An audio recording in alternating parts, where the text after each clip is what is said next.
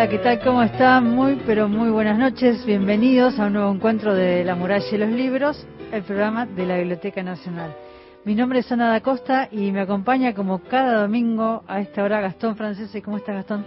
Hola Ana, 23 de la noche, 2 minutos, 11 grados, 4 décimas. Y saludamos a, a nuestro coordinador de aire y productor del programa, Cristian Blanco, Víctor Pugliese en la operación técnica. Le damos la bienvenida. Y hoy tenemos un programa con muchas novedades y, una grata alegría, ¿no? Se publicó Mundo Átomo, Atómico, una revista argentina de divulgación científica, eh, Ediciones Biblioteca Nacional, y lo decimos con mucho orgullo. Es uno de los grandes libros de este año editado por la Biblioteca Nacional. Así que vamos a hablar en unos, en unos minutos con Emiliano Ruiz Díaz, que él es el jefe del Departamento de Gestión e Investigación para Exposiciones, que nos va a hablar de las becas de investigación, porque este libro nace de las becas de investigación. Del proyecto de investigación, sí. Eh, Ana, te, te iba a decir, importante destacar que la biblioteca vuelve a imprimir y esto es eh, a editar libros y esto es me parece para subrayar porque era uno de los de las premisas con las que la gestión de Juan Sasturain quería retomar la biblioteca no se había cerrado con con Mangel había tenido una gran un gran impulso con Horacio González bueno se está materializando un poco esto que, que era lo que querían. Sí con todas las dificultades que implica imprimir no y el año pasado con la pandemia y demás pero ya hay programados de acá a fin de año la la edición de creo que 12 o 14 títulos de la editorial de la Biblioteca Nacional, así que ya vamos a hablar de eso, pero... Estás muy seria, ¿qué pasa? No, ¿por qué? Estás seria, no sé qué pasa. No, no pasa nada. es, es una alegría, digo, porque mm, pensar, hablando de materializar, uno piensa en las becas, ¿no? Y en el momento en que se otorgan las becas, esta fue una beca otorgada en el 2017 y que finalmente tome cuerpo, no solamente en formato libro, sino en digital, porque está en la página web de la Biblioteca Nacional el libro. Así que es una gran alegría. Estuvimos de paseo, vos en Tecnópolis y yo en la FED, ¿no? Sí, el sábado estuvimos em, con, con, Mariano Muchi, con Diego Sasturán, con Juan Sasturán, el director de la Biblioteca Nacional en Tecnópolis, y en la, en la reapertura de Tecnópolis. Ahí está el stand de la Biblioteca Nacional con un hermoso espacio para la lectura. Lindo que está organizado por, mm, por la misma gente que arma en la biblioteca el ciclo de literatura juvenil y, e infantil. Claro. Y entonces, claro, después me mandaron fotos del, del lugar, del espacio, que tiene una bellísima foto de Horacio González, que ese es el nombre del, del espacio de lectura. Muchísimos chicos con los padres el sábado a la tarde que estaba lloviendo estaban ahí en ese espacio de la biblioteca leyendo. Yo me, yo me di una vuelta por la FED lleno de gente, tremendo. Estuve muy poquito porque a mí me, me, me, da todavía cosa el, estar con tanta gente, por más que esté al aire libre. Me parece que mejor cuidarse lo más que. Pero pude dar una vuelta, saludé a Marcos Almada de, de Alto Pogo, de la COP, estuvo Selva Almada, que nos, nos La vida Dolores Reyes en las redes. Dolores Reyes también estaba. Después estaba, que no pude saludar. Agustina Basterrica también la vi. No la, yo no me la crucé. Estaba, yo la vi en las redes, no Estaban todos, estaban eh, eh, Martín Cohen y Alexandra Cohen, pero los saludé a Martín un segundito. No, había mucha gente, la verdad, muy lindo. Así que Días de sol, eh, el sábado estuvo con, con un poco de lluvia, por eso la FED corrió el horario, pero me parece que fue un gran acierto hacerlo al aire libre colas y colas de tremendo tremendo de gente para poder entrar bueno pero en un momento había creo que un aforo de 500 personas en la FED. Pero me, parece interesante que hicieron este modo híbrido de algunas charlas virtuales y otras charlas presenciales con lecturas de poemas y demás. La biblioteca va a hacer algo, me parece, ¿no? Me dijeron. ¿Cuándo? Ah, en algún momento. Me chusmearon. En algún momento. No la tengo esa. ¿Eh? Ah, bueno, hay que, hay que, ya te va a llegar. Bueno, vamos a hablar ahora sí con Emiliano Ruiz Díaz y Vamos a retomar entonces el tema de las becas. El 27 de noviembre de 2017, la Dirección de Investigaciones de la Biblioteca Nacional dio a conocer los ganadores del concurso de becas de investigación Josefa Emilia Sabor. Ahí, por ese entonces, un jurado integrado por María Eugenia Acosta, Evelyn Galeazo y Javier Planas hicieron esta selección y eh, de ahí aparece la seleccionada Clara Rouco, con ella vamos a hablar en unos minutos. Y, luego finalmente ella se pone a investigar en este trabajo que es Mundo Atómico. Vamos a hablar con Emiliano Ruiz Díaz. Hola Emiliano, ¿cómo estás? Muy buenas noches. Ana y Gastón te saludan. Hola Ana, hola Gastón, ¿cómo andan? Buenas. Buenas, qué alegría poder hablar de este proyecto, ¿no? Que, nació en el 2017 las becas. Las becas ya lleva 10 años en la biblioteca. Y sí, más o menos, no, un poco más, porque arrancaron en el 2007, así que creo que son 14, ¿no? 14, es verdad. Eh, cuántos años de pensar en los proyectos de investigación que se pueden desarrollar en la biblioteca, que la gente tiene la posibilidad de acceder a investigar sobre diferentes temáticas que se proponen a través de las becas. Así es. Eh, en esa oportunidad, bueno, como bien dijiste vos, Ana, recién, la convocatoria era la beca Sabor, que apuntaba más bien a que las personas puedan mandar proyectos de investigación que tengan que ver con hacer índices de revistas o repertorios bibliográficos, eh, esto sumado a algún tipo de estudio crítico. Y bueno, en su momento Clara fue una de las ganadoras, el resultado final nos, nos gustó mucho y bueno, nos pusimos en contacto con ella eh, para ver si tenía interés en editarlo y bueno, eh, ella eh, trajo ahí como una propuesta de hacerlo con la gente de Tren en Movimiento, así que decidimos llevar adelante una coedición entre la Biblioteca Nacional y, la gente de Tren en Movimiento y es el, es el librito que salió que es realmente muy lindo. Un gran trabajo de Clara. Estamos hablando con Emiliano Ruiz Díaz. Emiliano, eh, te saludo y te pregunto, ¿qué significa para vos, después de nosotros cuando abríamos el programa señalábamos la importancia de volver a publicar, ¿qué te genera a vos que nuevamente aparezca los trabajos que hacen que puedan ser editados?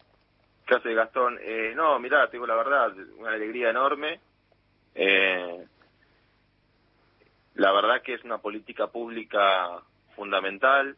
Eh, el otro día tuve la suerte de tener una reunión con el director también, que estaba muy contento con la salida de este libro.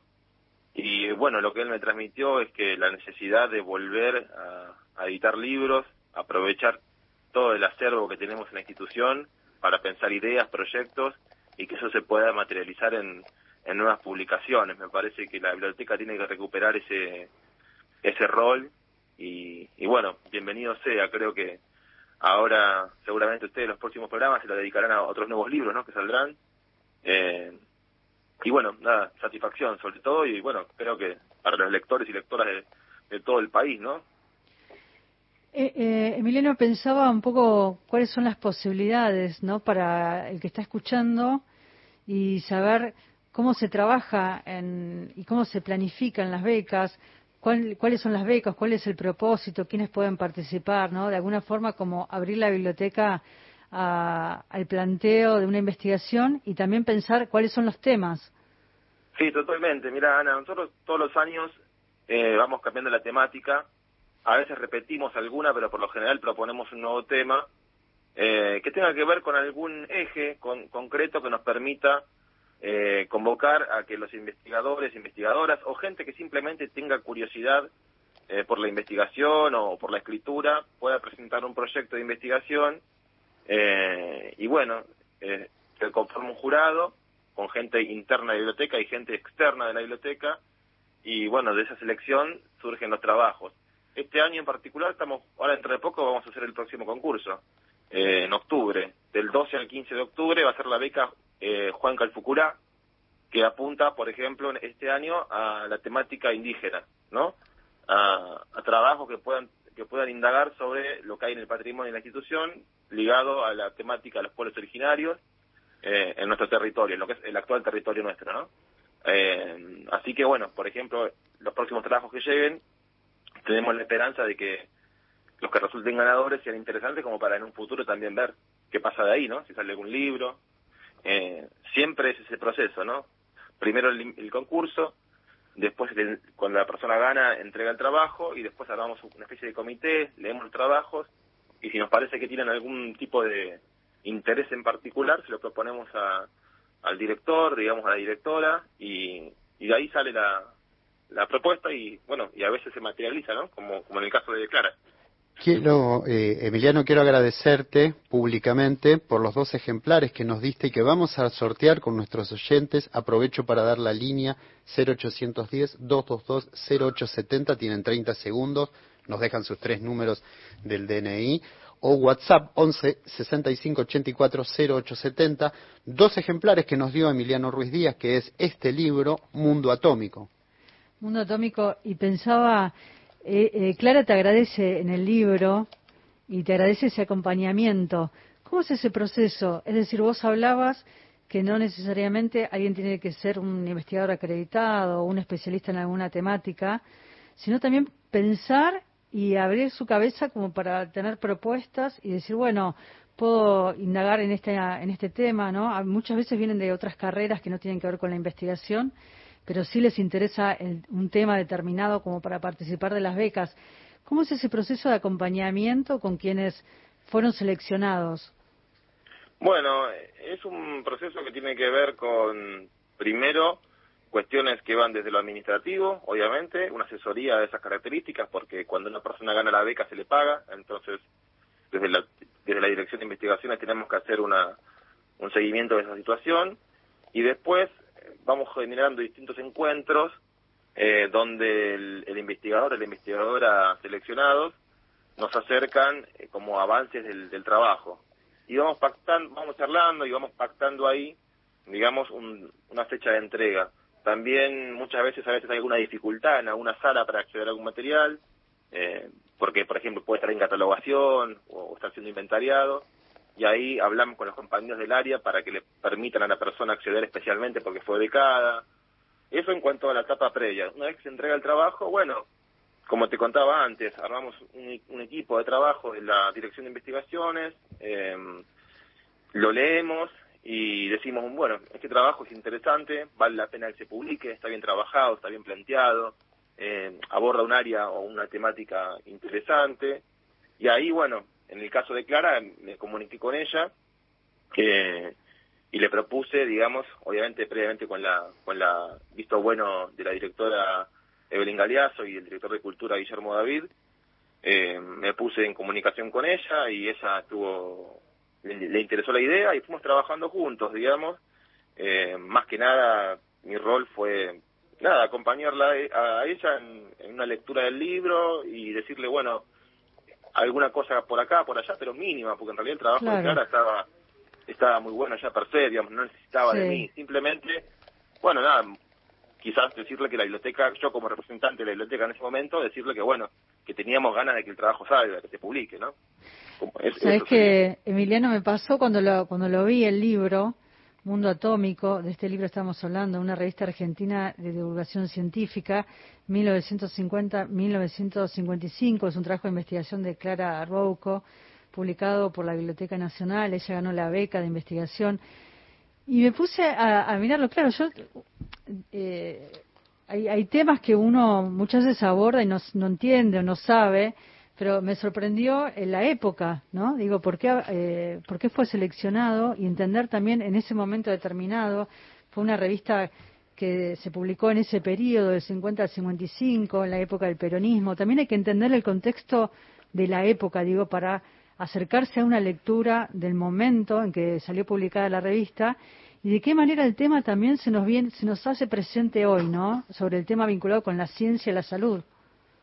Sí, totalmente. Bueno, después que Arita seguramente... Sí, nos va a contar eh, ahora. Sí, sí. Pueda contar un poco más del contenido, pero sí, sin duda, justo se dio que es una... Ella abordó el estudio y el índice de una revista de divulgación científica de la época del peronismo clásico, digamos, y justo confluyó, mientras ella estaba terminando el libro y puliéndolo, confluyó con que estaba el debate sobre el rol de la ciencia en términos grandes, ¿no? Sí, sí, sí, por eso digo en todo en todos nosotros, ¿no? En toda la humanidad y los argentinos en particular. Así que cuando ahí escribimos un poco un prólogo institucional para el, libro, eh, para el libro de, Clara, eh, bueno, hicimos mención a, ese tema, ¿no? O sea, la importancia de, digamos, de, de que, lo, que, el, Estado Nacional tenga una política eh, de, de sostén de lo que es la investigación científica, ¿no? Exactamente, porque en ese momento cuando aparece la revista, aparece la revista como una política a nivel nacional, una política de Estado vinculada con la ciencia, ¿no? Por eso te decía que a veces hay que pensar las publicaciones en el contexto del país y situarlas ahí, como para comprender también por qué esa revista en esa época. Totalmente, así es. Eh, Emiliano, nos hablabas recién de, mm, del premio que ganan los investigadores como para poder trabajar y desarrollar la, la, temática de investigación. Y recién hablabas del 12 al 15 de octubre que ah, van a salir las becas. Las nuevas. Las nuevas. ¿Cómo van a ser ahí el tema de, eh, de, las becas, la presentación y demás? Bueno, mira, eso eh, es así. Del 12 al 15, en el correo becas.bn.gov.ar vamos a recibir los trabajos, los proyectos. Las bases y condiciones están subidas a la página de la Biblioteca Nacional. Eh, y ahí, bueno, la persona que se quiera postular son tres páginas que tiene como máximo para desarrollar el tema que quiere trabajar eh, y los materiales con los que va a trabajar, porque es importante siempre eh, decir que lo que la biblioteca quiere hacer es que se estudie, se investigue eh, el patrimonio que la biblioteca tiene digamos. Entonces, por lo general, lo que hacen las personas que se postulan es, eh, bueno, ahora tienen la oportunidad de ir a visitar la biblioteca, pedir los libros, o vía el catálogo, hacer una mirada acerca de qué hay, y en función de eso, proponer. Como decía antes, este año la beca tiene eh, por nombre Juan Calfucura, haciendo un homenaje eh, a ese cacique tan importante del siglo XIX argentino. Eh, y bueno, eh, como símbolo elegimos a Calfucura para que las personas puedan presentar proyectos que tengan que ver con esta temática, no la presencia originaria eh, en nuestro en lo que es nuestro actual territorio nacional. Creemos que es una buena oportunidad para para que se presenten trabajos de estas características porque nunca lo habíamos hecho. Abordamos todo tipo de temas. Ustedes saben que siempre todos los años hacemos las becas. Pero esta es la primera vez que hacemos sobre temática de pueblos originarios. Qué bueno. Bueno, seguramente muy pronto vamos a estar hablando de estas becas. Emiliano, un placer enorme. Gracias por esta comunicación telefónica y quédate escuchando la radio, que ahora vamos a hablar con Clara sobre mundo atómico. Acá me quedo escuchando. Saludos para, para ambos. Un abrazo bueno, grandote. Emiliano Ruiz Díaz, jefe del Departamento de Gestión e Investigación para Exposiciones nos contaba sobre las becas de investigación de la Biblioteca Nacional. Qué placer enorme hablar de esto y que la biblioteca lo pueda hacer, ¿no? Un gran compañero, Emiliano, que nos dio, ya les digo, dos ejemplares, Mundo Atómico, para sortear con ustedes. Nos llaman al 0810-222-0870, tienen 30 segundos, nos dejan sus últimos tres números del DNI, o por WhatsApp 116584 0870, lo mismo. Ya voy a empezar a compartir oyentes que ya se están comunicando. Sí, señora. Este me encantó. Juana Ferrari, que nos saluda y nos dice, a ti que sin saber quién era, un buen día decidiste incluirme en tu lista de amigos. A ti que sin importarte quién soy, cómo soy, de dónde vengo, me abriste tu corazón y me brindaste lo más preciado que un ser humano puede dar, su amistad. A ti que me llamás amigo, que me envías etiquetas, imágenes, besos, abrazos y mensajes. A ti quiero decirte gracias. Y sigue un poemita que nos manda para vos. Nos manda? Nos manda ah, ¿dónde? Juana Ferrari. Desde, pará, porque esto es lo lindo, eh, desde el sur. Un beso grande, gracias. Desde Chubut, gracias, muchísimas gracias, hermoso poema. Y acá estamos hablando de Mundo Atómico, esta revista argentina de divulgación científica Decíamos, hay que entender un poco la época. Fue editada entre 1950 y 1955 por la editorial Jaines, por entonces administrada por representantes del gobierno de Juan Domingo Perón. Mundo Atómico se consolidó como un órgano fundamental de divulgación científica capaz de discurrir sobre los más diversos temas en un lenguaje que combinó la accesibilidad para el público general y la especificidad para lectores avesados. La creación de la Comisión Nacional de Energía Atómica, la CONEA, en mayo de 1950, eh, fue el marco de referencia que impulsó el surgimiento de la publicación. Es el momento del segundo plan quinquenal, donde se empiezan a modificar algunas cosas del primer peronismo, ahora ya se empieza a reestructurar, pero siempre con la idea de, esta idea de producción, ¿no? Exactamente, y dice, los, los, me gusta esta pregunta que queda ahí flotando, que se la vamos a hacer a Clara. Dale. Que dice, los casi 70 años que nos distancian de su última aparición, nos llevan a preguntarnos qué es en una revista de ciencia y tecnología lo que no queda obsoleto y resiste, en definitiva, el paso del tiempo. ¿no? Y realmente es un, documento de época, eh, tiene 470 artículos aparecidos en los 23 números de la publicación. Para quienes investigan o saben sobre química, sobre ciencia, es una revista súper interesante, ¿no? Para entender eh, esas primeras publicaciones. Incluso en el libro están editadas, ¿las viste en color? Sí, las tapas es hermoso. Las tapas. Sí, es una belleza. La pila atómica. Me encantan. Lógica y física cuántica, bueno, a todo color. Eh, uno ve también las vestimentas, las, primeras, eh, las primeras herramientas científicas ¿no? y de química. Bueno, si te parece, eh, vamos a hablar entonces con, con Clara Ruoco. Vamos a la música primero y luego ella nos va a contar un poco sobre este trabajo que hizo.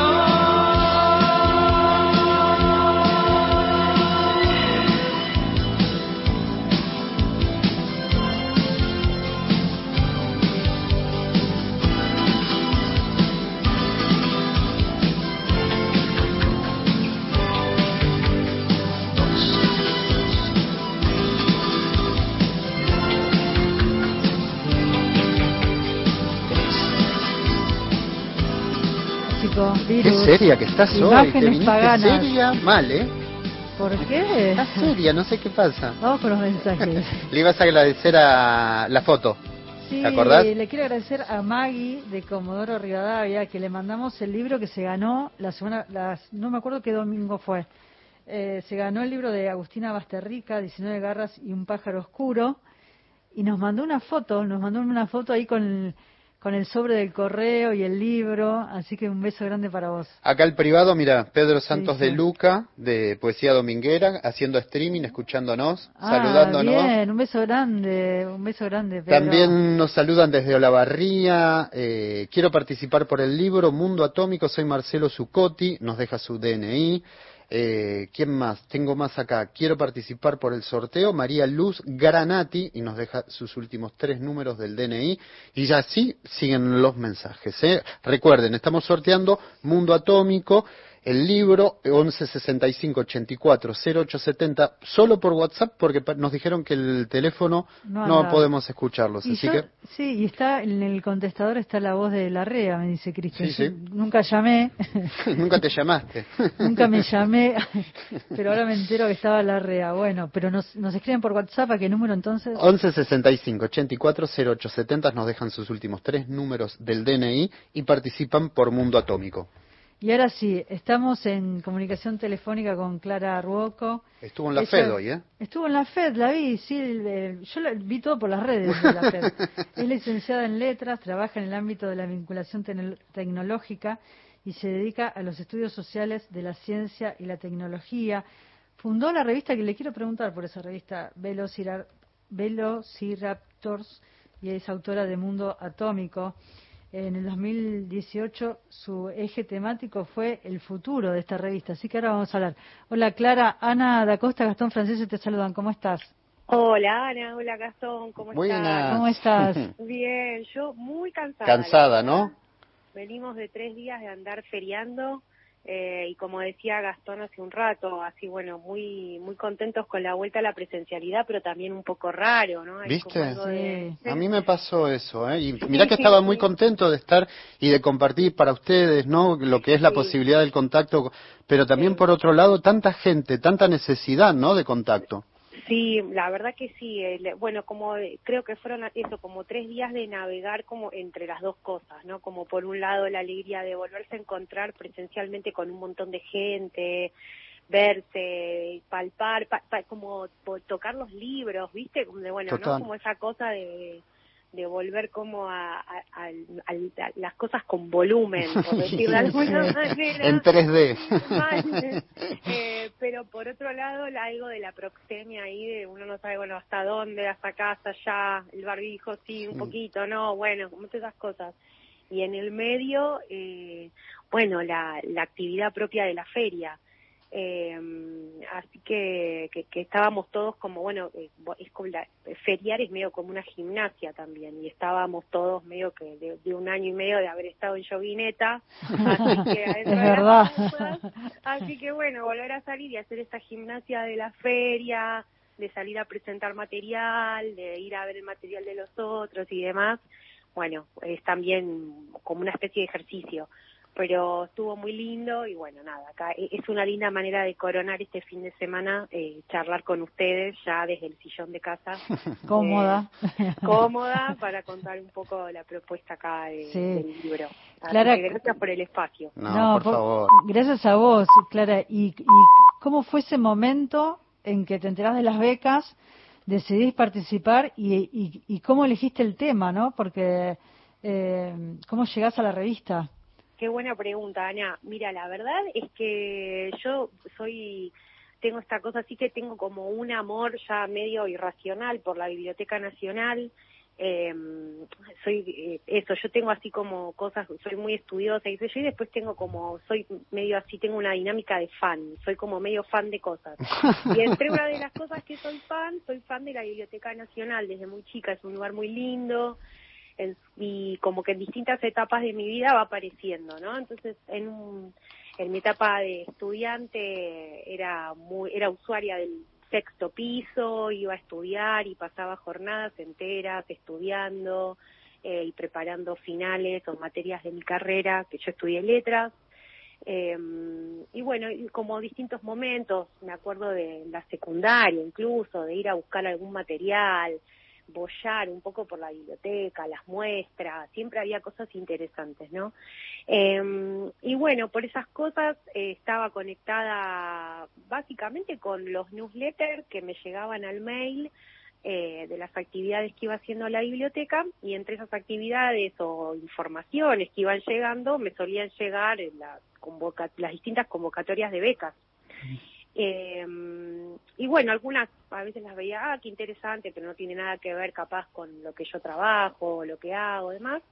Hasta que en 2017 eso recibo en el newsletter de, mi mail la bueno la noticia de la convocatoria de la beca José Familia Sabor que era para bueno esto poner en valor como contaba Emi hace un rato eh, acervos más que nada como hemerográficos, ¿no? Para trabajar con revistas, más desde el costado de la indexación, que yo no estaba tan familiarizada, pero sí con la posibilidad de agregar algún otro tipo de valor a los índices, como algún tipo de estudio o de material. Y entonces ahí dije, bueno, esta es la mía, porque yo venía, además de mi deriva como licenciada en letras, eh, una trayectoria en temas de ciencia y tecnología, y también como editor independiente. Yo desde 2012 edito una revista eh, que decía regional complicado, que es Velociraptor. Sí, Velociraptor. No, no, pasa nada. Em, y esta revista que venimos haciendo eso desde 2012 va abordando distintos temas vinculados con ciencia, tecnología, pero desde una perspectiva más de, propia de lo cultural en Argentina. Y en 2014, eh, no, eh, cuando la central nuclear argentina, Atucha 2, eh, eh, bueno, la, eh, que tu, fue una obra cuasi faraónica, pero finalmente la obra termina y el reactor de la de la central nuclear entra crítico, es decir, que está listo ya para ser enchufado al sistema interconectado nacional y empezar a brindar núcleo electricidad, a través de la cual podemos usar el teléfono, la heladera, el aire acondicionado, eh, nuestra industria puede producir cosas y demás gracias a toda esa electricidad, nos pareció que era, era, era como un hito fundamental y como algo que llamaba la curiosidad de los que hacíamos la revista, nos pusimos a investigar sobre la historia del desarrollo nuclear en Argentina, que es una historia eh, súper, súper interesante, con un montón de capas, matices, eh, historias. Y en el medio de toda, de, empezar a tirar como de ese hilo, empiezan a aparecer, em, em, empezamos como a encontrar un material, en principio como documental muy interesante, que era una revista periódica que había sido publicada, como decía Emiliano recién, eh, durante el peronismo clásico, que se llamaba Mundo Atómico. Eh, entonces, eh, bueno, damos con un acervo de estas revistas muy antiguas, pero todavía como de alguna manera muy vigentes, muy hermosas, eh, y las empezamos como, bueno, me, me, llaman la atención y las empiezo a leer. Eh, y bueno, medio como en medio de ese proceso, no, claro, la beca fue eh, en 2017, esto al principio, la, la revista me llama mucho la atención, ¿no? Pero primero lo que lo que va pasando es que yo primero la como que se me aparece como una especie de fuente documental, ¿no? Como una fuente primaria donde rastrear la historia de la tecnología nuclear y de las actividades nucleares en Argentina. Pero después lo que empieza a pasarme es que la empiezo a ver menos con ojos así como de, menos con ojos nucleares y más con ojos de, editora. Sí, sí. Porque empiezo a ver esto, que es una revista que, que está buenísima, que tiene un, un tamaño y una encuadernación preciosa, y las ilustraciones a todo color, unas tapas que no se pueden creer. Eh, incluso es una revista que tiene chistes, ¿no? Como eh, bueno, y un montón de, de señas particulares que me llamaban la atención. Y bueno, la, la, la empiezo como a, tener ahí cerca, ¿no? Como a estudiarla, a leerla. Y en 2017, cuando recibo como este mail con esta convocatoria, con este como llamado de convocatoria de, concurso de, becas de investigación de la biblioteca, digo, bueno, esta es la mía. Eh, tomo un envión y, presento un proyecto para, para formalizar de alguna manera eh, eh, la, eh, como la investigación de, de este acervo documental, de estas revistas. Y bueno, desarrollé un proyecto em, y me presenté y después creo que de uno o dos meses, cuando anuncian los resultados, me entero que mi proyecto había sido seleccionado. Em, lo cual, bueno, fue una alegría total. Además, también yo presentaba para trabajar un material así más propio, de nuevo, ¿no? Vinculado al peronismo, en ese momento estaba Macri de presidente, Mangel era el director de la biblioteca, digo, yo no tenía mucha idea si digo, bueno, capaz me lo rebotan por el tema, voy a, caer con algo de peronismo en esta gestión, no sé, pero no, pasó, pasó, digo, bueno, listo, digo, bueno, y lo, ese fue como la, primera satisfacción y la segunda fue que eh, la biblioteca me dio eh, un carnet de investigadora de la biblioteca y fue así como una especie de victoria simbólica para esa Clara que eh, había recorrido, que ya había bollado por otras partes de la biblioteca a lo largo de su vida y bueno, ahora tenía el carnet y podía entrar a otros lugares, como la sala de publicaciones antiguas eh, así que bueno, muy feliz y bueno, ahí empecé, empecé como a, trabajar en la revista. Clara Rocco, la autora de Mundo Atómico, es quien, con quien estamos hablando.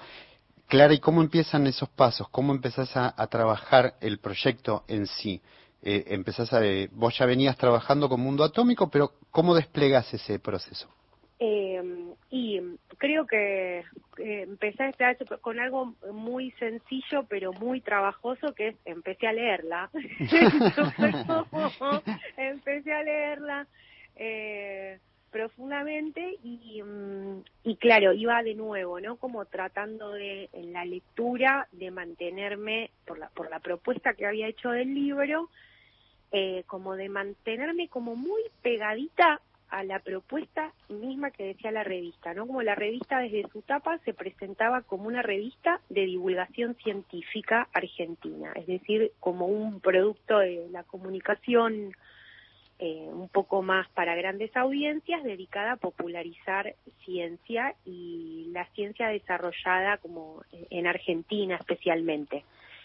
Eh, entonces ahí tuve como que a veces lo que nos pasa a la gente que tenemos formación como en ciencias sociales, en humanidades, en estudios culturales, es que enseguida con estos materiales pegamos como saltos para asociarlos con procesos sociales más amplios, ¿no? Eh, o bueno, entonces decimos, ay, bueno, esta, esta revista está re buena para investigar el proceso de la actividad nuclear en Argentina, o, y la tomamos como una fuente documental. Eh, pero a mí veía que lo que de verdad más, más me interesaba era su lugar como revista, era esto como las tapas, ¿quién, quién había hecho las tapas, quiénes habían escrito los artículos. Eh, si vos tomás ese periodo, ¿no? Porque, eh, porque son cinco años, ¿no? Que sale la revista, si vos tomás ese periodo, lo ubicamos en esa época de la Argentina. sí eh, en esa época del peronismo, pienso que, que por ejemplo, te vienen ahora a la, a la, cabeza, ¿qué, notas, o esto que contás recién, de lo, que aparecen chistes, o estas ilustraciones icónicas, ¿no? De, de, de Marsochi, pensando en la época, ¿no? ¿Cuáles eran esas notas? Porque a veces uno ve en retrospectiva Dice, mira lo que se hablaba en este momento sobre tal cosa. O sea, ¿qué, ¿qué temas te vienen ahora a la mente de cosas que fuiste descubriendo de la revista? Y hay de todo. Yo entro, lo que pasa es que entro como ahora en modalidad tipo vendedora. Te voy a vender porque es una revista. Vendémela, así la gente lee dale, Dale, dale, es una, realmente en una revista es una publicación increíble. Sí. Eh, bueno, porque toca eso, como un arco de temas muy amplio. O sea, el, el fuerte de la revista es efectivamente lo que podemos decir, no sé, los temas nucleares desde, no sé, la producción de isótopos a el funcionamiento de un reactor de investigación, pero después tiene un montón de artículos que van desde artes visuales, o sea, sobre como reseñas sobre arte de pintores, ecología, cibernética, matemática, eh, investigación operativa, oceanografía, expediciones, expediciones sí, eso es muy llamativo. cirugía cardiovascular. un montón de medicina y salud, artículos sobre el estrés, eh, bueno, como una variedad muy grande y después otro como otro rasgo muy llamativo es que es una revista donde escriben eh, científicos y científicas argentinas que después, con el paso de los años, van deviniendo como en eminencias propias de su campo de acción.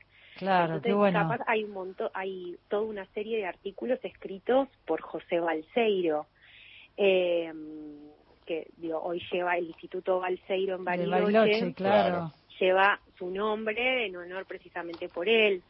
que fue un gran impulsor, entre otras cosas, de, los comienzos del programa nuclear argentino, o artículos de, divulgación de lógica y física cuántica de Magdalena Panotano, que fue una mujer que fue una de las primeras, de las pioneras que en Argentina trabajó en computación, con la computadora Clementina, no sé si capaz ubican de, algún documental, que fue esa computadorota gigante que estaba en ciencias exactas, eh, y que después fue también una gran cuentista de ciencia ficción argentina, eh, Noemí Catoy, que fue una de las pioneras en paleontología, en el estudio de paleontología en Argentina, y es una mujer. Eh, bueno, hay como una variedad así también de, de nombres y personas que, que pasaron que le van también de alguna manera subiendo las acciones, por decirlo de alguna manera, a la revista.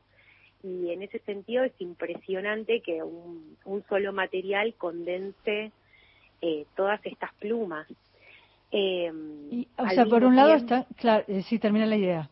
No, no, y al mismo tiempo también aparecen, eh, bueno, un montón de como de excursiones a, instituciones de, ciencia y tecnología argentinas, ¿no? Como con, con esta cosa como de, de, mostrar la ciencia por dentro, ¿no? Como la ciencia argentina por dentro, medio a la manera capaz de lo que Tecnópolis hace ahora, como de manera performativa, bueno, la revista lo hace, por ejemplo, con más una modalidad de artículo, ¿no? Pero también súper, súper interesante.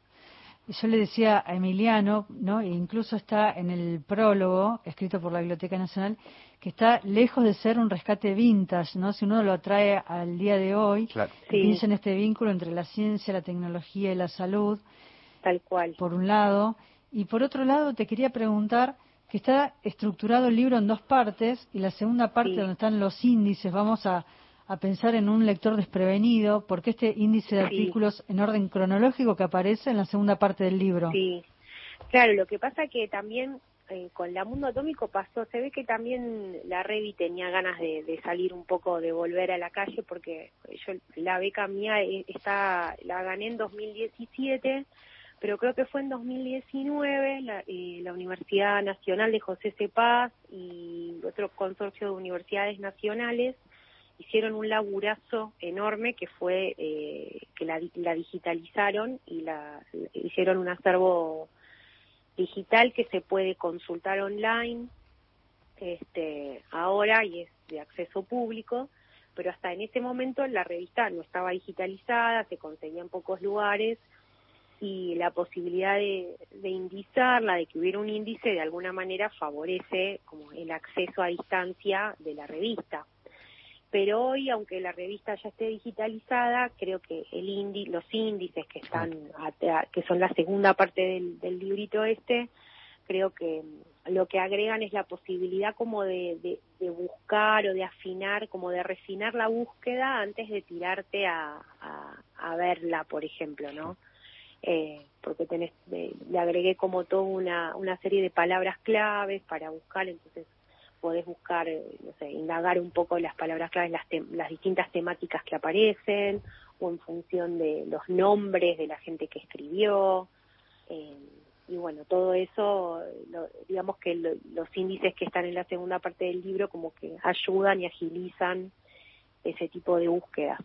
Así que me parece que viene bien para eso. Nos está hablando Clara Rouco, ella ganó la beca de investigación, publicó Mundo Atómico, una revista argentina de divulgación científica que está en formato libro, papel y también está de manera online. Si uno ingresa a la página web de la Biblioteca Nacional, está ahí, se puede consultar, que confesó esta noche que es fan de muchas cosas, entre ellas de la Biblioteca Nacional, que está orgullosa de ese carnet de investigadora que le dieron para poder ingresar. Tengo que renovar.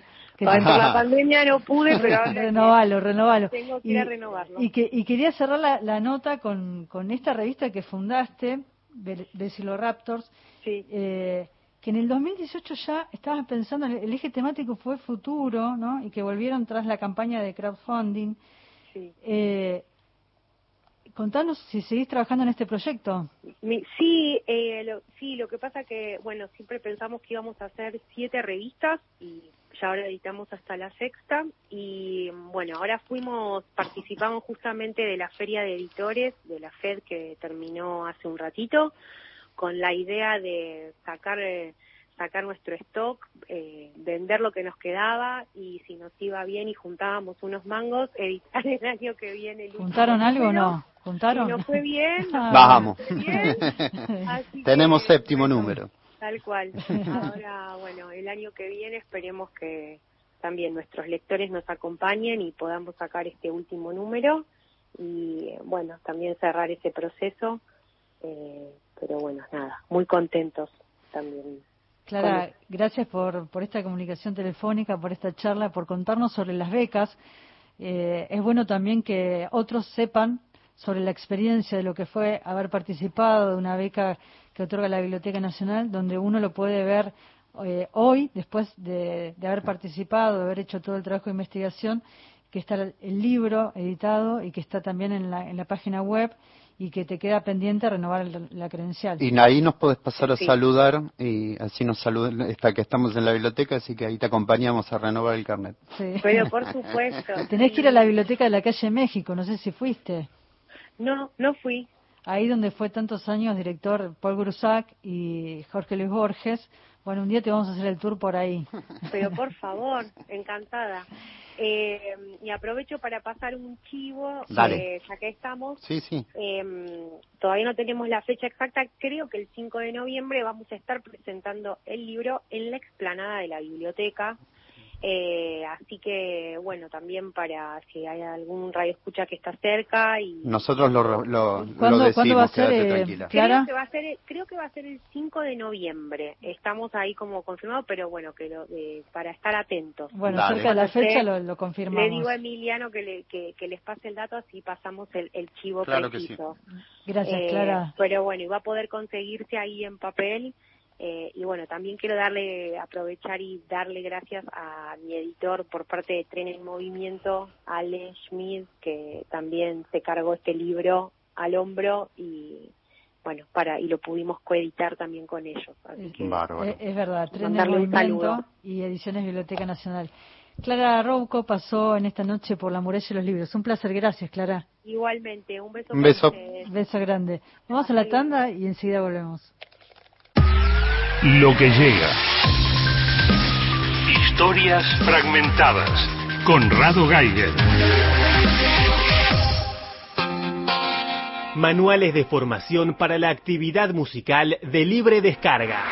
El Instituto Nacional de la Música edita una colección gratuita con textos elaborados por profesionales y especialistas, con información clave para desarrollar proyectos musicales en las mejores condiciones. Manual 1, Derechos Intelectuales en la Música. Manual 2, Herramientas de autogestión. Manual 3. Más letra para nuestras letras. Manual 4. Prevención de riesgos escénicos. Manual 5, La voz cantada. Descárgalos gratis en inamu.musica.ar.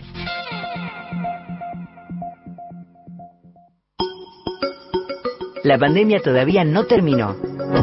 A seguir cuidándonos. Nacional, la radio pública.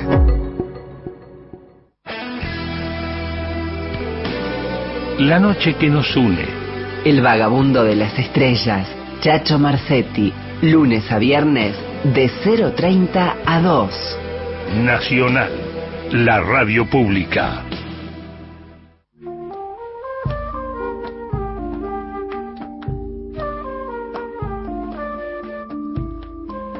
Continuamos en La muralla de los libros, el programa de la Biblioteca Nacional. Y llega el momento de poesía. Llega la poesía, señores. Nos faltaba. Santiago del Estero, hoy. Juan Luis Palacios. Siempre estás como ausente de la tarde. Raúl González Muñoz. Llora, llora, Brutabú. Enrique Banks. Alejandra Yo, Pizarro. No sé nada. Hilario He soñado que tu dama Juana está crecida. Horacio Castillo. Leopoldo Lugones. Vengan santos milagrosos. Vengan todos en mi ayuda. Manuel Castilla. Paula Brecciaroli. Y poco a poco fue desenvolviéndose la hebra fatal. Alfonso Sola González. Francisco López Merino. Y como afirma el griego en el caratillo. Carlos Un día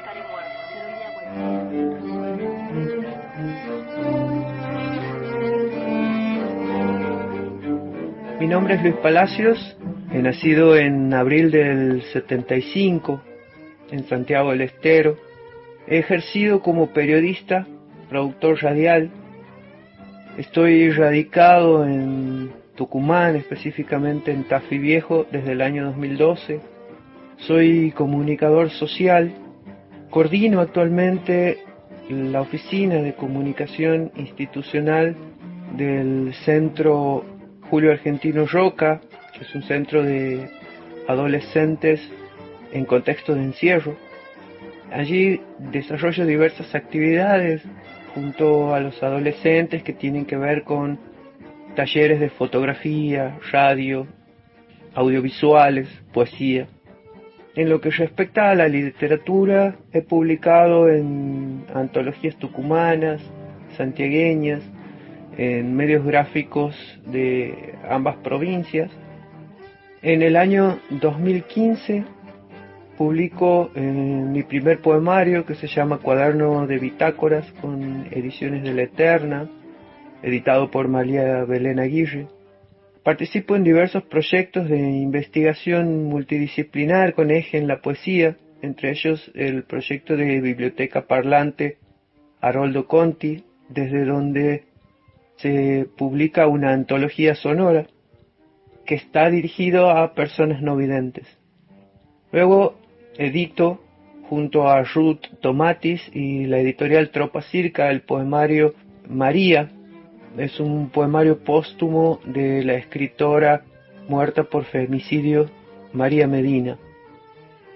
Recientemente, en abril del 2021, publico mi segundo poemario con Falta en Vido Ediciones y que se llama Película China. De este poemario voy a leer dos textos.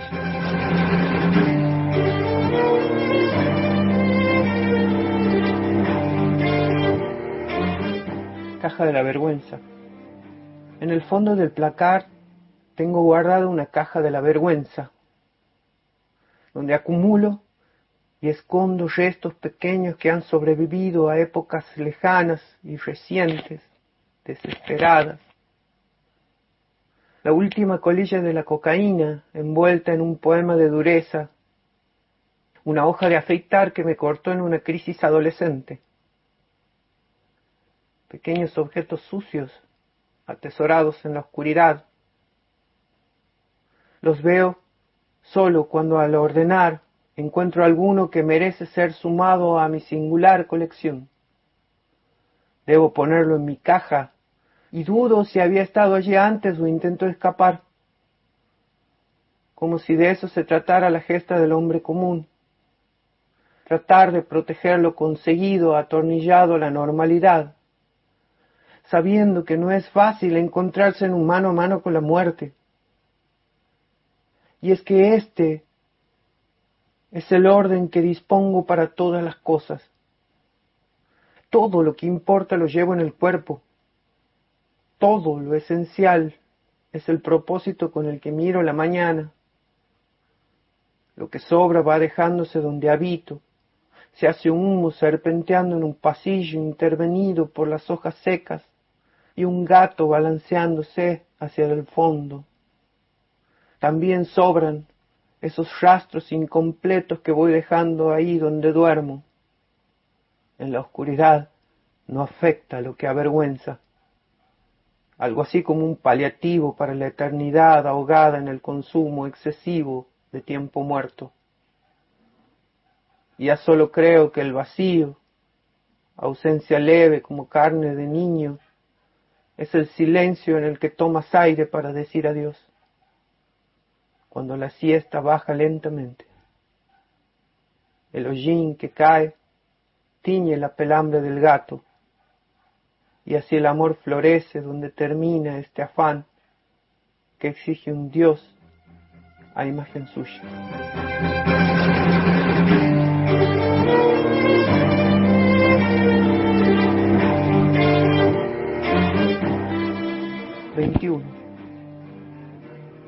¿Cómo no haber sido raptado por los changos que desechan la calma? que la abandonan en los alrededores de la ranchada depositada como una ofrenda a la furia de la naturaleza baja. Unos dientes de mil madrugadas te sonríen como un arrebato, como una brisa tibia del amor que se les esconde, se les alambra, que se nos alambra y con púas. Amaría viajar con vos, como en la película china, pero me han raptado y también desecho la calma por la borda. También tengo madrugadas en las muelas y me angustio como perdiendo aceite, como corriendo lejos de esa paz piadosa y peligrosa, compulsiva, grave, seria. Y entre todo esto, soy un torpe más que se guarda lo brutal en el corazón. Luis Palacios vive en Santiago, no, vive, nació en Santiago del Estero eh, y está radicado en Tucumán. Ejerció como periodista y productor, es comunicador y militante social. Eh, publicó en antologías tucumanas y santiagueñas y medios gráficos de ambas provincias y en Buenos Aires. En 2015 publicó el poemario Cuaderno de Bitácoras, con ediciones de la Eterna, editado por María Belén Aguirre. Vamos con los ganadores. Primero rápido, Jorge Lina de Olavarría, 095 es la terminación del DNI.